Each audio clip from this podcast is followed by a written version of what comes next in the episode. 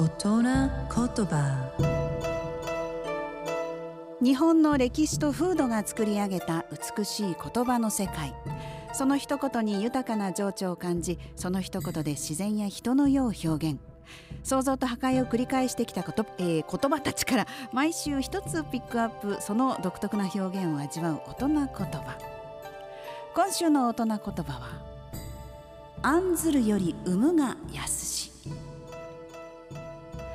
始める前はあれこれ心配するものだけれども実際にやってみると案外たやすくできるものだという例えです。